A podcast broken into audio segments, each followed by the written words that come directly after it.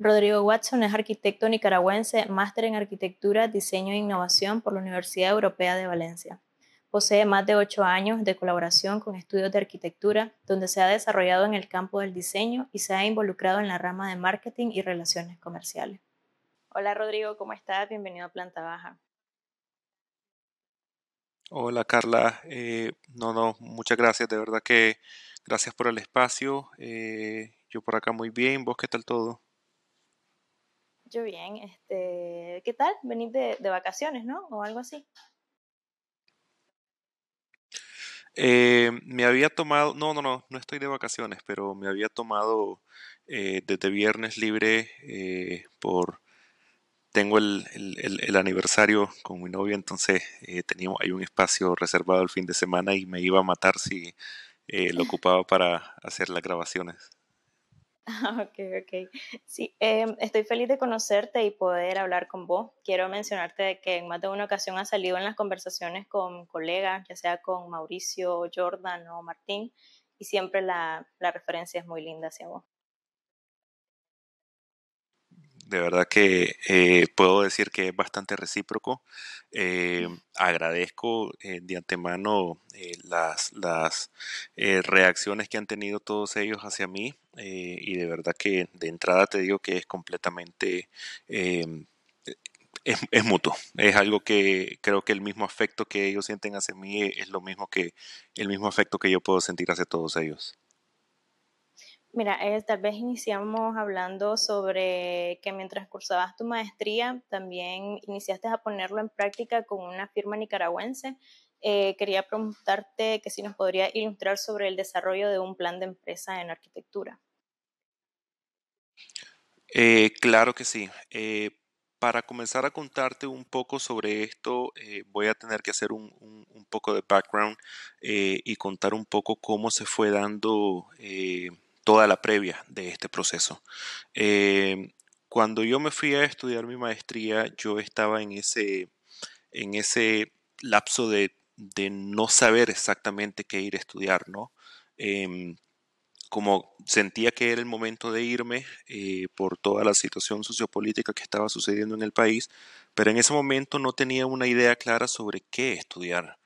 Em, a mí me gusta decir que el programa del máster al que atendí me encontró a mí, no que yo lo encontré eh, a, él. Em, y no fue una completa casualidad porque posteriormente nos explicaron cómo se fue dando todo este proceso y cómo el máster llegó a nosotros, o sea, a mí y a todo el resto de personas que lo cursamos. Em, durante toda mi búsqueda de qué estudiar, eh, llegó este programa y comencé a investigar y me di cuenta que este programa estaba aportando algo que al menos todas las universidades en Nicaragua carecen, y es qué es lo que pasa después de que te gradúas. O sea, cursas la, el grado de arquitectura, llegas quinto año, te graduaste, pero luego qué? ¿Qué es lo que sucede? Em, te querés lanzar a formar tu, tu, estudio de arquitectura, pero bueno, ¿cómo se va a estructurar? ¿Cómo va a funcionar? Em, y esto es algo que el March ofrecía te ofrecía a, mostrarte todos estos procesos logísticos, por así decirlo, sobre cómo opera un estudio de arquitectura desde sus puntos de vista administrativos, financieros, eh, de marketing, de proyectos como tal, de diseños como tal, pero cómo todo esto es una misma envolvente y cómo todo esto tiene que ir de la mano una cosa con la otra. Eh, durante todo el proceso de la maestría, eh, en un periodo que tuvimos vacaciones, yo fui a Nicaragua, eh, fui a Nicaragua a visitar a la familia y, en ese momento, recuerdo que yo estaba en el aeropuerto y en ese momento llamo a la, firma de arquitectura en la que yo estaba trabajando todavía a distancia con ellos y yo le comento al director, eh, Daniel, fíjate que en el, en el máster estoy aprendiendo muchas cosas que realmente me encantaría poner a prueba con el estudio. Y estas cosas, Carla, eran eh, precisamente un, proceso hacia un plan de empresa que queríamos armar. Eh, en ese momento porque solamente existía un departamento de proyecto y creo que todo el resto de departamentos, eh, llámense administrativos, financieros, contables, marketing que ni existía incluso en ese momento, lo manejaba una misma persona. Lo manejaba una misma persona que era el director y que era la persona que estaba en, quien estaba en administración en ese momento, quien está todavía en administración en ese momento. Em, pero cuando uno trata de abarcar tantas cosas, creo que eh, nos volvemos un colocho. Y aquí fue donde yo eh, di la pauta de, ok, comencemos a trabajar primero en un índice, eh, en un índice de un plan de empresa y comencemos a trabajar posteriormente en cómo ir estructurando todos estos departamentos, los que existían y los que no. Y los que existían, veamos de qué manera los podemos ir mejorando y los que no, veamos cómo le podemos ir dando forma para un mediano a largo plazo. Entonces, eh, este modelo de plan de empresa eh, lo fuimos estructurando eh, primeramente desde la parte de proyectos. Ordenemos toda la parte de proyectos, ordenemos, hagamos un libro de estilos, le llamamos, y en este libro de estilos dejemos bien especificados primeramente todo lo que compete a, detalles y a esos eh, features particulares de diseño y de arquitectura que la empresa ya tenía arraigados. Em, y posteriormente vayamos documentándolo. Hagamos un libro y, en donde vayamos documentando toda esta información, en donde vayamos ordenando toda esta información para que las personas que están ahorita y las personas que posteriormente eh, fuesen llegando a la firma ya tuvieran un manual ya tuvieran un manual de, cómo esto se iba a ir dando. comenzamos a, elaborar este manual, este libro de estilos, en donde íbamos a dejar eh, bastante bastante estructurados eh, y documentados cuáles iban a ser todos estos procesos y features de, diseño que la firma por lo general ya tenía bastante arraigados eh, al momento de documentar los proyectos, al momento de diseñar los proyectos. Eh, muchas de estas cosas se fueron dando se fueron retroalimentando eh, durante los procesos de supervisión que probablemente eh, mirábamos que había cosas que se podían detallar de alguna u otra manera por em, agilidad en, detalles constructivos. Entonces, era esta constante alimentación de información eh, que se fue puliendo, que se fue guardando para que las, el, equipo eh, tuviera ya esto como un manual de base y que las personas que fueran llegando a la oficina tuvieran ya también este eh, documento que les sirviera para no arrancar de cero, ¿no? Y, que tuvieran algo eh, que pudieran ir documentando y guardando dentro de sus procesos de diseño y dentro de sus procesos de documentación también. Ok. Em, y podría describir tal vez algunos de, estos libros. Imagino que por cada empresa, ¿no? dependiendo de su objetivo y resultados, pues va, va a ser demasiado personalizado, pero así a rasgos generales, ¿cuáles son estos estilos de, cada libro tal vez que, se necesiten para la administración de una empresa de arquitectura? Eh, voy a hablar en un caso bastante particular y fue de la empresa donde lo realizamos porque precisamente lo estás diciendo, esto va en función eh, de las necesidades o va en función eh, del, del, estilo eh, de, cada, de cada oficina de arquitectura. Pero dentro de la oficina donde yo estaba trabajando en, en HRTD, durante un momento tuvimos un estilo bastante marcado, por así decirlo. y lo que hicimos fue, ok, ordenemos todo. Ordenemos la tipografía con la que elaboramos nuestros documentos. Primero lo que hicimos fue eh, estructuremos muy bien el índice eh, y dentro de cada capítulo eh, vayamos haciendo subcategorías. Por ejemplo, teníamos el capítulo de administración, el capítulo de finanzas, el capítulo de marketing, el capítulo de proyectos, eh, entonces, dentro de cada uno de estos capítulos teníamos unas categorías y dentro de cada categoría eh, venía un tema en específico del que teníamos que hablar. Por ejemplo, dentro de eh, el capítulo de administración, era la intención de esto era estructuremos este departamento, ¿no? Que por ahora existe, pero sentimos que está bastante disperso, sentimos que está como que cada quien trabajando por su lado dentro de esta parte administrativa tenía que existir un cuerpo de, recursos humanos, por así decirlo, eh, sin necesariamente eh, contratar a un equipo de recursos humanos como tal, pero la persona que actualmente está eh, llevando también la parte de administración, eh, que en este caso era eh, Daniel, el director, y la persona de que, quien estaba en administración, ¿qué pasa si también formalizamos de cierta manera un manual que nos sirva para filtrar y, e y, entrevistar a las personas nuevas que vayan a aplicar a la empresa. Posteriormente sucedía lo mismo con el capítulo de finanzas, ¿no? El capítulo de finanzas, ok, ordenemos toda la parte de finanzas, ordenemos aquí cómo se va a estar estructurando eh, en función de los contratos, los proyectos, eh, horas de trabajo por persona, eh, horas de trabajo por proyecto.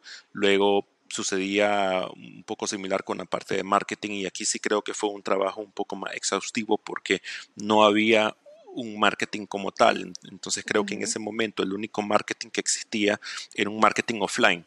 Cuando digo marketing offline me refiero de, era este, el boca a boca, ¿no?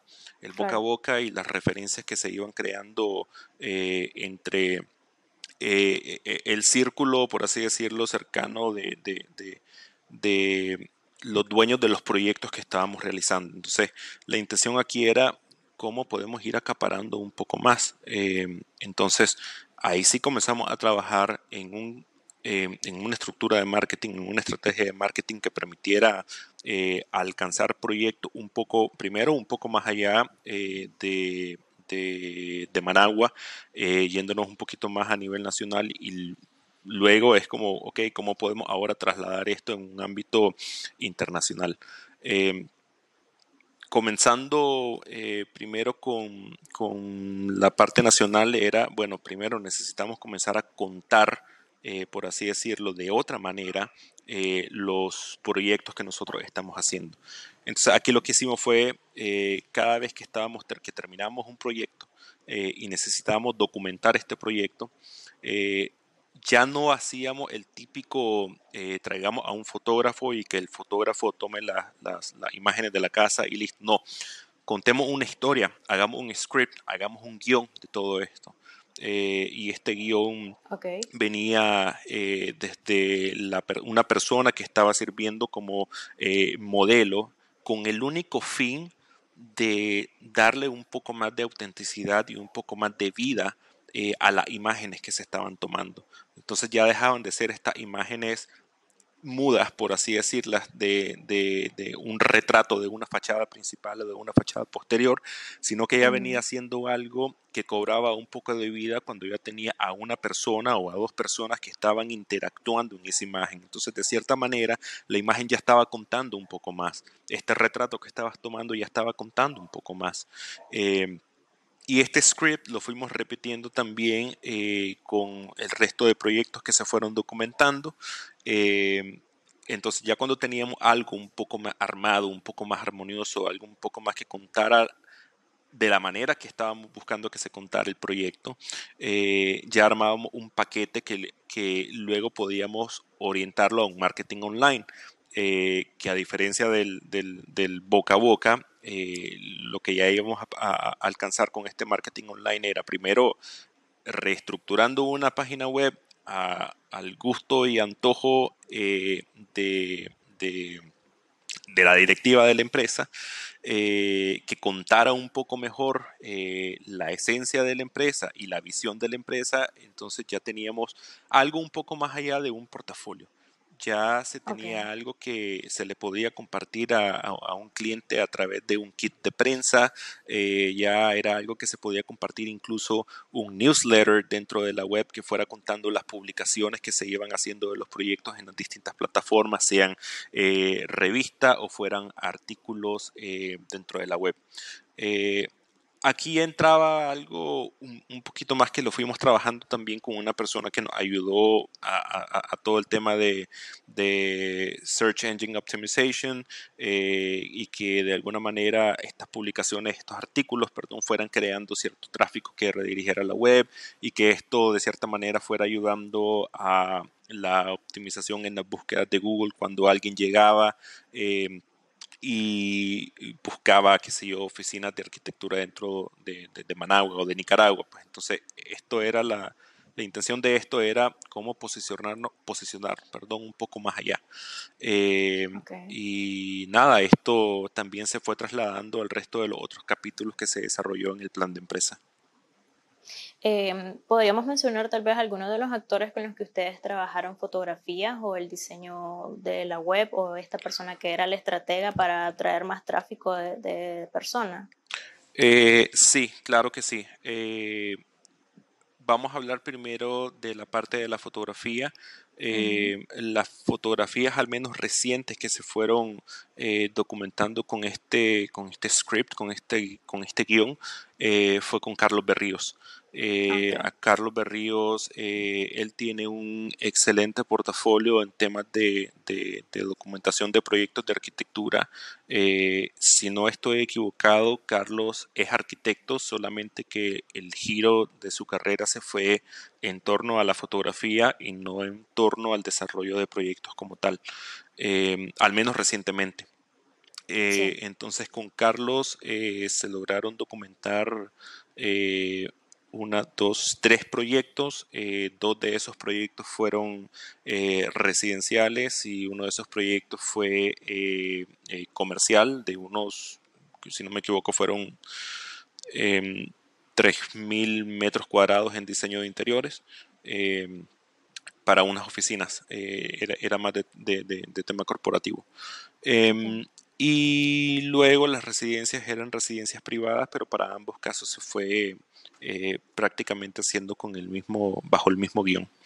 Em, Carlos, eh, a su vez, eh, él, tenía la libertad de, em, exponer estos proyectos dentro de sus plataformas también. y creo y, siempre fue de mutuo consentimiento el dar los respectivos créditos que se, que se que ameritaba cada proyecto. Luego, la persona que estuvo eh, tratando con la parte de la web en algún momento eh, se hizo con eh, High Digital. Esto creo que, de hecho, creo que esto se comenzó a hacer un poco antes de que comenzáramos a estructurar este plan de empresa. Luego de High Digital se contrató a una persona en particular y esta persona en particular con la propuesta de diseño que, que que HRTD desarrolló para, como plantilla web, eh, él ya comenzó a darle un poco más de forma eh, a, todo este perfil que andábamos buscando. Creo que la parte de, optimización como tal es algo que todavía está eh, en un proceso, tengo entendido, de buscando siempre cómo mejorar y buscando siempre cómo posicionarse. es más, creo que de hecho no es algo que de hecho no es algo que se logra eh, de una semana para otra, de un mes para otro, es algo que toma un proceso y es algo que siempre está en constante retroalimentación eh, de la información que va circulando, que va traficando eh, por la web, de los proyectos que se van subiendo, de los proyectos que se van publicando en artículos. Entonces, creo que eso sí, eso sí te diría que es un trabajo constante que todavía no lo desarrolla una persona definitiva como tal, creo que algo que se va a ir desarrollando eh, con las personas que eventualmente vayan eh, interactuando en ese equipo. Em, y con la, bueno, quiero mencionar primero que sí, Carlos Barrio es arquitecto, es un buen amigo mío y fue uno de los personajes detonantes de, de Planta Baja, porque yo estaba en un festival de cine en la universidad que él se graduó y me llamaba la atención que todo el mundo no hablaba de fotografía arquitectónica, mencionaban algunos personajes de, que estaban haciendo fotografía, pero sí me, me llamaba la atención que nadie mencionaba a Carlos, pues, y sobre todo al, sobre todo por el buen trabajo que, que él ha hecho, aunque sea para arquitectura privada, eh, y más pues siendo graduado de ahí. Entonces, eso fue como una de las cosas que me llamó la atención, también de que en ese mismo festival se habló un poco como de la fotografía analógica y se seguía viendo como que no, no se hacía en Nicaragua cuando sí, hay una comunidad que, que sí lo hace. Entonces, eso fue uno pues, de, las tantas de las tantas cosas. Y con el desarrollo web no sé qué, tan, qué tanto sea como redes sociales, la verdad es que sí desconozco mucho, pero al menos en lo que quiero mencionar es que en redes sociales sí es un constante aprendizaje y cuando menos te lo esperas van cambiando los algoritmos y sí es, bien complicado como de seguir y de posicionarse. Sí, eh, de hecho, bueno, voy a, voy a comentarte un poquito eh, de lo primero que estabas comentando eh, de Carlos. Creo que los primeros proyectos que HRTD fue documentando variaron los fotógrafos entre, entre los fotógrafos. Estaba Marcela Bunge, eh, cuya fotografía sí también eh, fueron buenísimas al momento de que se publicaran algunos de los proyectos y que se postularan también para eh, concursos de arquitecturas nacionales e internacionales. pero ya ayudó, creo, muchísimo el, el, hecho de que Carlos fuera arquitecto y tuviera este sentido claro en cuanto a composición eh, de arquitectura, que creo que eso podría variar entre un fotógrafo que es arquitecto y un fotógrafo que, que no tiene arquitectura como carrera. Eh, y en cuanto al otro tema que mencionabas de, posicionarse, eh, sí, efectivamente eh, eso no es algo eh, sencillo realmente y creo que el trabajo que se estuvo haciendo en ese plan de empresas y, al menos en el momento en que yo estuve siendo partícipe de, logramos alcanzar muchas de las cosas que estábamos buscando. ¿Y estuviste involucrado como en dónde se iban a publicar los proyectos eh, sí, eh, estuve involucrado desde eh, platicar con Carlos sobre cómo queríamos que las fotografías se fueran dando. Estuve involucrado sobre cómo vamos a estructurar una calendarización para publicar estos proyectos y estuve involucrado también en cómo vamos ahora a crear un, un, guion de la descripción del proyecto y que esto pudiera servir o dar pauta a eh, completar la documentación necesaria para eh, publicar en plataformas como Arch Daily, por ejemplo. ¿Y tuviste alguna comunicación o, no sé, estudiaste los, distintos tipos de plataformas y dijiste esto no funciona, esto no? ¿Cómo, cómo fue ese proceso, perdón, de filtrar eh, a dónde querías que se publicaran los proyectos? parte de ese proceso fue un aprendizaje durante la maestría. Eh, durante la maestría teníamos un módulo de marketing y en este módulo de marketing es donde primero nos comenzaron a contar cómo fue que este máster llegó a nosotros eh, y cómo funcionaba todo el tema de los algoritmos y cómo funcionaba todo este tema de búsquedas. Eh, luego de eso también comenzaron a mostrarnos como, creo que antes de esto también ya teníamos cierta noción de cuáles eran estas plataformas de, publicaciones y revistas digitales de arquitectura. Sin embargo, ya durante el máster como que profundizábamos un poco más, ¿no? Entonces, en ese momento yo en particular solamente conocía a, Plataforma Arquitectura y, Arch Daily, que es la versión eh, eh, en inglés de plataforma. Pero ya luego estaban estas otras plataformas como Architizer, como eh, eh, como em, Architecture Hunter. Entonces ya eran otras revistas digitales que tenían un alcance muy, muy, grande, eh, bastante similar o, algunas de ellas incluso un poco más grande que Arch Daily, en donde la intención era, ok, apuntemos a una publicación a una de estas plataformas que tiene un tráfico muy grande, que tiene una cantidad de personas que las leen diariamente bastante grande y, creo que esto es a lo que al público que nosotros quisiéramos apuntar. Eh, entonces ya esta intención de que nos comenzaran eh, a conocer internacionalmente, eh, estaba buscando un camino cerca de estas, de estas otras plataformas. ¿Y lograste identificar un antes y un después de, mm, luego de toda esta divulgación arquitectónica en línea para los escépticos, pues de que tal vez digan, no, no funciona publicar, es que... Eh, a ver, si logremos, sí, logramos identificarlo y lo logramos identificar, a ver, de una manera muy, muy, lo voy a decir de una manera muy sencilla, eh, por la cantidad de personas que eh, seguían las redes de HRTD. Eh, cuando nosotros comenzamos a trabajar en este estudio y en estas estrategias, eh, teníamos un goal, teníamos un objetivo y teníamos una manera de cómo ir midiendo estos objetivos. Eh, una de estas maneras era haciendo un comparativo de la cantidad de seguidores que había en ese momento y luego era la cantidad de seguidores a los que apuntábamos tener seis meses después, un año después, 18 meses después, etc. Eh, en algunas de estas ocasiones las métricas variaron un poco, eh, pero siempre se fue viendo un, crecimiento. Entonces creo que esa fue una manera bastante sencilla de cómo eh, medir de que esto que estábamos haciendo realmente estaba trayendo resultados. Y de una forma más tangible, si miraban resultados en algún cliente que llegó desde la web o desde la página en, en Instagram u otras plataformas de una forma tangible, eh, sí, pero fueron proyectos que tampoco se llegaron a concretar. Entonces ahí sí pongo, pongo la línea un poco eh, al medio, ¿no? De que sí tuvimos personas que llegaron a consultar y, que por, por cómo nosotros trabajábamos, eh, pero que nunca se llegó a concretar nada propiamente. Entonces este ese crecimiento de los proyectos continuaba eh, hasta ese momento con ese, con ese eh, boca a boca, ¿no? Ok. ¿Y todo este proceso cuánto te llevó en tiempo aproximadamente? Em, cuando yo regresé de la maestría, yo regresé en enero o febrero del 2020, ahorita no lo tengo muy claro, em, pero antes de que yo regresar a Nicaragua fue que comenzamos a trabajar en este documento.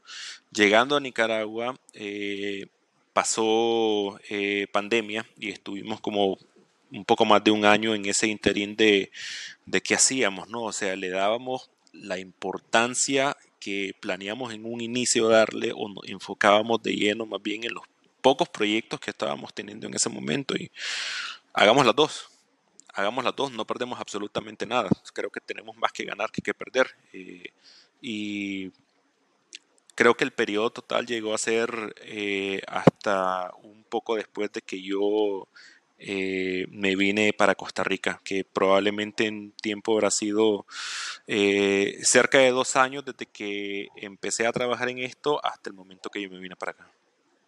Ok, actualmente trabajas con Gensler, firma de la que nos habló Mauricio hace algunos meses atrás. ¿Cómo colaboras con ellos y qué cargo desempeñas? Eh, actualmente yo estoy como eh, arquitecto dentro de Gensler. Eh, entiendo que Mauricio te habrá contado un poco de cómo estaba estructurado los estudios dentro de Gensler. Y parte de estos, uno de estos estudios es el estudio de Borderless. Eh, Borderless lo que hace es eh, colaborar con las oficinas que están ubicadas en otros países.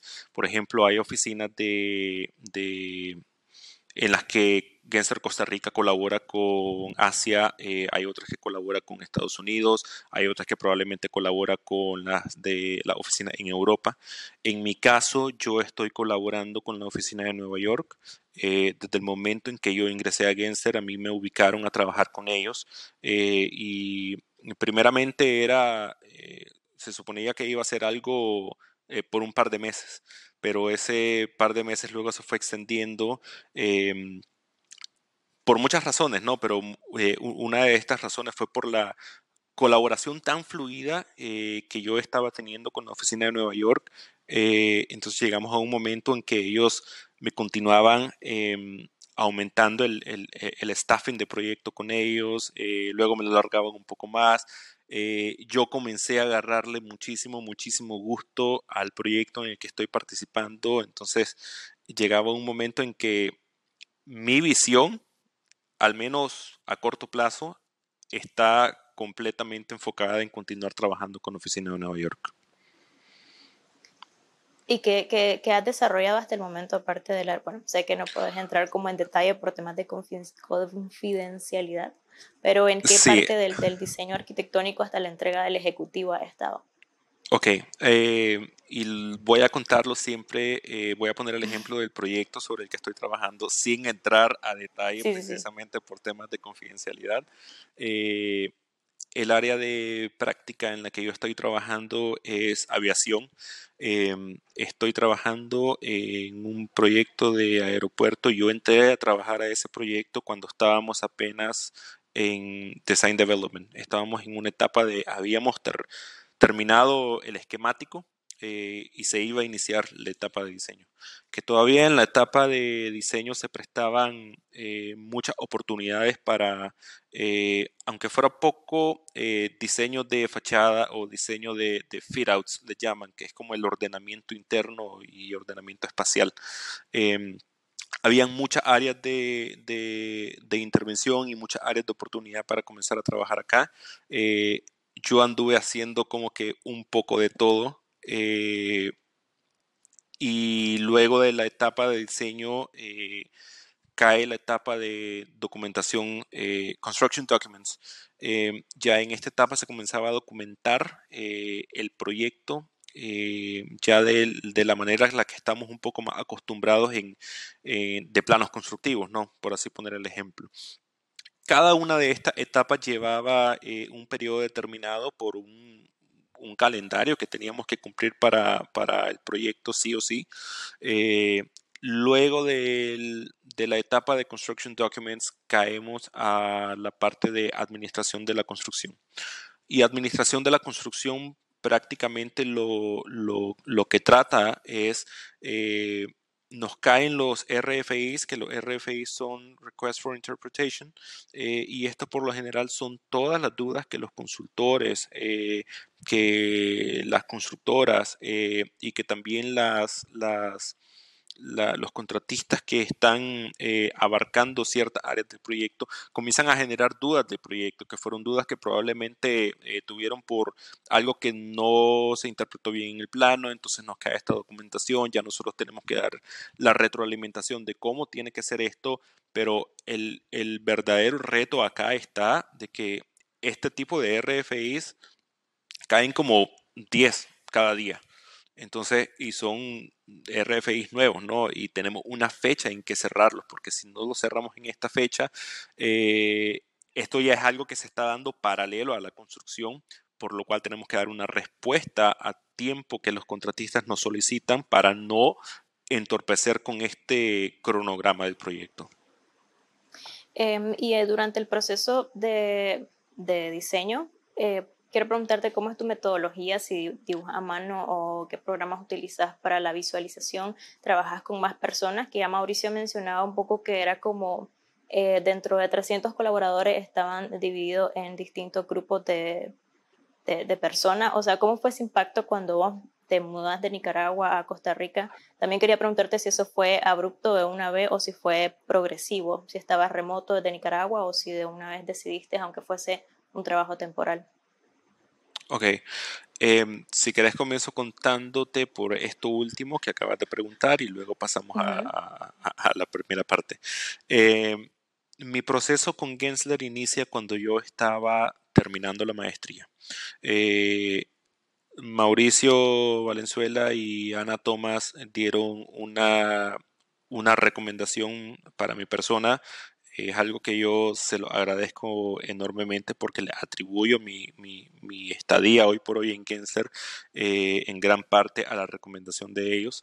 Eh, y cuando yo estaba en, creo que fue las últimas semanas allá en, España, me programan una entrevista. Eh, entonces tengo la entrevista con, con algunas personas de Genser. De estas personas estaban directores de diseño y directores de estudio debo decir que fue la entrevista eh, más satisfactoria que he tenido hasta el momento, porque en, ningún momento, yo creo que está este prejuicio de que las entrevistas tienen que ser o suelen ser un poco intimidantes. Eh, a veces lo son, pero durante todo este proceso con ellos yo lo sentí como un conversatorio, como esto que estamos teniendo vos y yo ahorita. Entonces creo que eso fue algo que a mí me ayudó muchísimo a, tranquilizar y, y y como que ser un poco más transparente y abierto sobre, sobre absolutamente todo, ¿no? Eh, se da la entrevista y como yo veo que las cosas están apuntando eh, a este lado, yo decido inmediatamente regresar a Nicaragua y cuando yo estoy en Nicaragua yo le escribo y les digo al equipo de Genser como que estoy por acá, Si en algún momento quieren que vaya a Costa Rica, eh, con mucho gusto llego. Y ellos me extendieron la invitación, entonces vine, eh, me entrevistaron otros directores de estudio y otros directores de diseño y yo me sentía con un pie adentro. Y luego cae el balde de agua fría de COVID y se cierran fronteras, se cierran aeropuertos y mi proceso queda en stand-by. En ese momento eh, quien iba a ser mi, directora de estudio me llama y me dice, Rodrigo, por todo lo que está sucediendo, estamos congelando absolutamente todo, pero esperamos que cuando esto se calme contemos con muchísimo trabajo y esperamos de que estés abierto siempre a, trabajar con nosotros. Y pasó el tiempo, pasó un año aproximadamente y de repente me escribe y me dice eh, esta persona, ¿no? Quien iba a ser mi directora de estudio, Rodrigo, ¿qué tal? Tanto tiempo, ¿cómo has estado? ¿Puedes hablar? Y yo, claro que sí, le digo y ya me comienza a contar de que recién les habían dado luz verde para las contrataciones de extranjeros eh, y de que siempre me mantuvieron en cuenta y que si todavía yo seguía interesado en mudarme para Costa Rica. La verdad no fue algo que lo iba a poner en duda en ningún momento. Eh, creo que mi respuesta en ese momento fue ¿para cuándo? Ok. Si me ¿Recordás cuál fue la segunda parte de la pregunta? Porque la borré un poquito ahorita de la Sí, este, que cómo es tu metodología de diseño en Gensler, que si trabajas con otras personas, que cómo inicias el proyecto, si lo inicias a mano, si lo inicias en un iPad y después cómo manejas esa información en digital. Ok, acá eh, puedo poner el ejemplo, puedo poner dos casos de ejemplo. El primer caso es el proyecto en el que estoy participando, eh, en donde creo que al, ser un proyecto de una escala muy, muy grande, más allá de lo que normalmente nosotros estamos acostumbrados, hay un gran equipo de personas, hay un gran equipo eh, que estaba trabajando de cerca con la directora de diseño en ese momento. Entonces, eh, las pocas oportunidades que quedaban para diseñar durante la etapa de Design Development, eh, la, estuve trabajando con un equipo de probablemente cinco personas, eh, pero eran casi que no era nada que pudiéramos comenzar a dibujar desde cero. Eh, miento, salvo por un diseño de canopy que eventualmente no se dio por, por, por otros factores, pero en ese momento era como que si teníamos la intención de comunicar alguna idea a través de un sketch, tenía que ser rapidísimo. Y carezco de esa habilidad, muy honestamente. Entonces no era algo que, lo podía hacer. Creo que mi proceso de diseño eh, fuera y dentro de Genser va más allá de necesito visualizar primero, aunque sea a grosso modo, una masa, eh, una volumetría y a partir de ahí eh, sí comenzar como que a bocetear encima de esta masa. Eh, el otro caso que voy a poner fue un proyecto que tuve la oportunidad de trabajar bastante de cerca con eh, Mauricio y con Ana también, solo que Ana estaba en ese momento haciendo como de manager del proyecto y Mauricio estaba haciendo como de director de diseño del proyecto.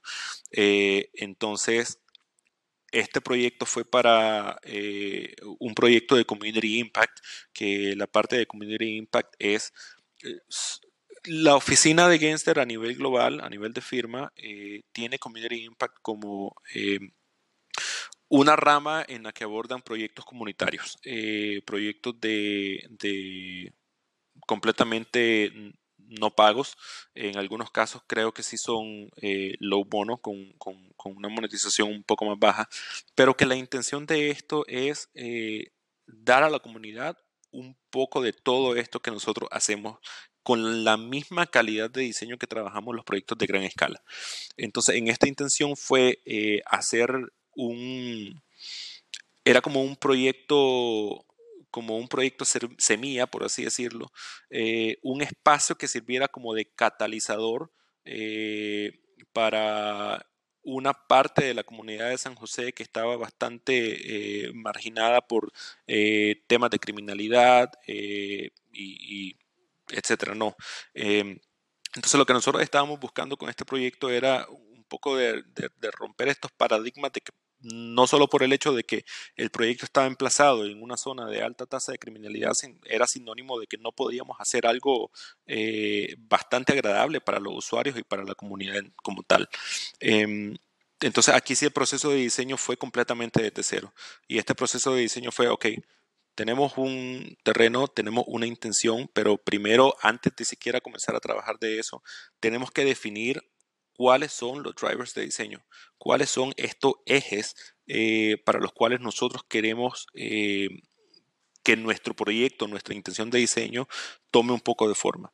Entonces, para este proyecto nosotros trazamos cuatro ejes de diseño, si no me equivoco, eh, que tenían que ver muchísimo con la intención del cliente también, que tenían que ver muchísimo con una documentación que, ellos ya habían preparado en conjunto con eh, otros arquitectos.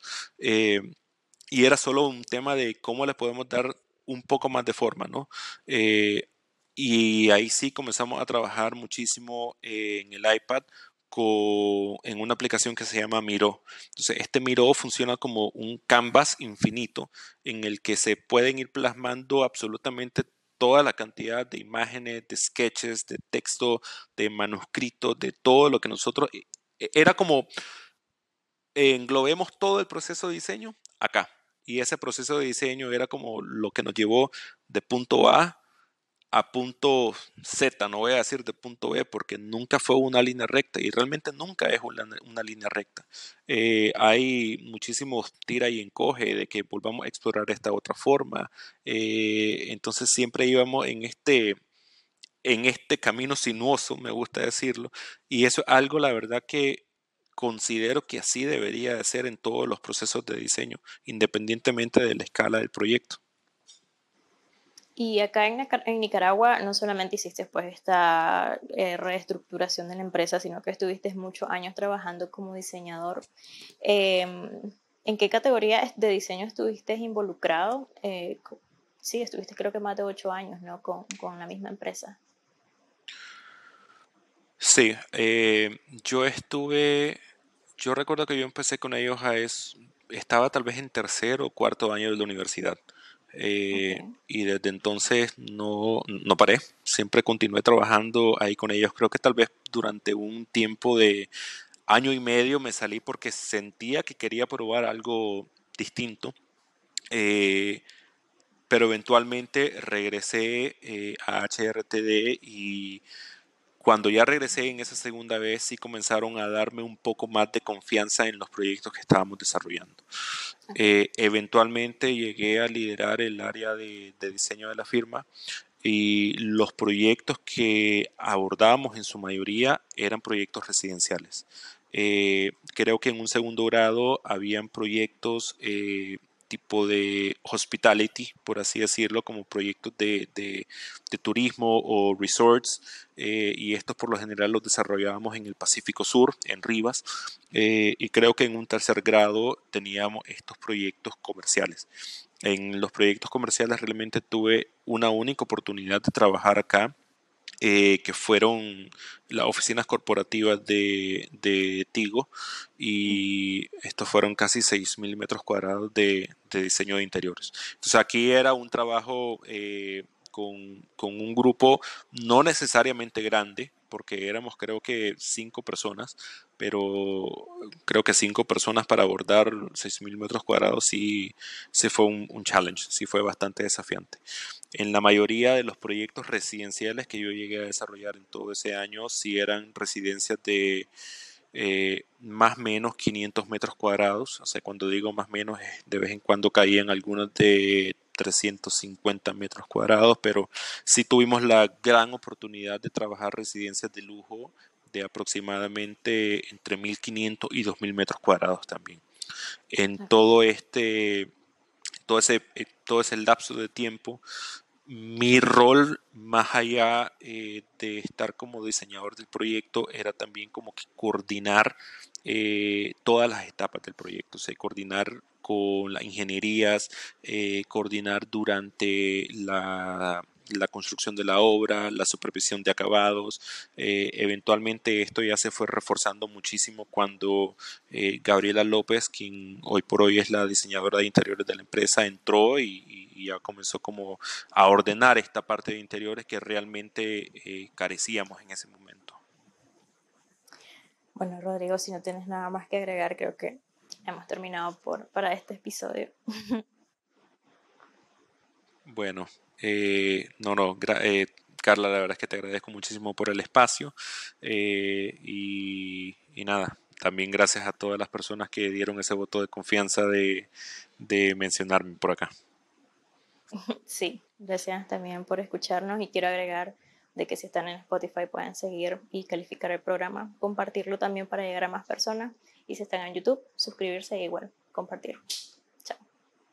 Planta Baja es un podcast creado por Carla Tejada. Gracias a Diga Wood por la producción musical de entrada y cierre, Jorge Apabón por las piezas gráficas y a Juan López del Sol de Centroamérica.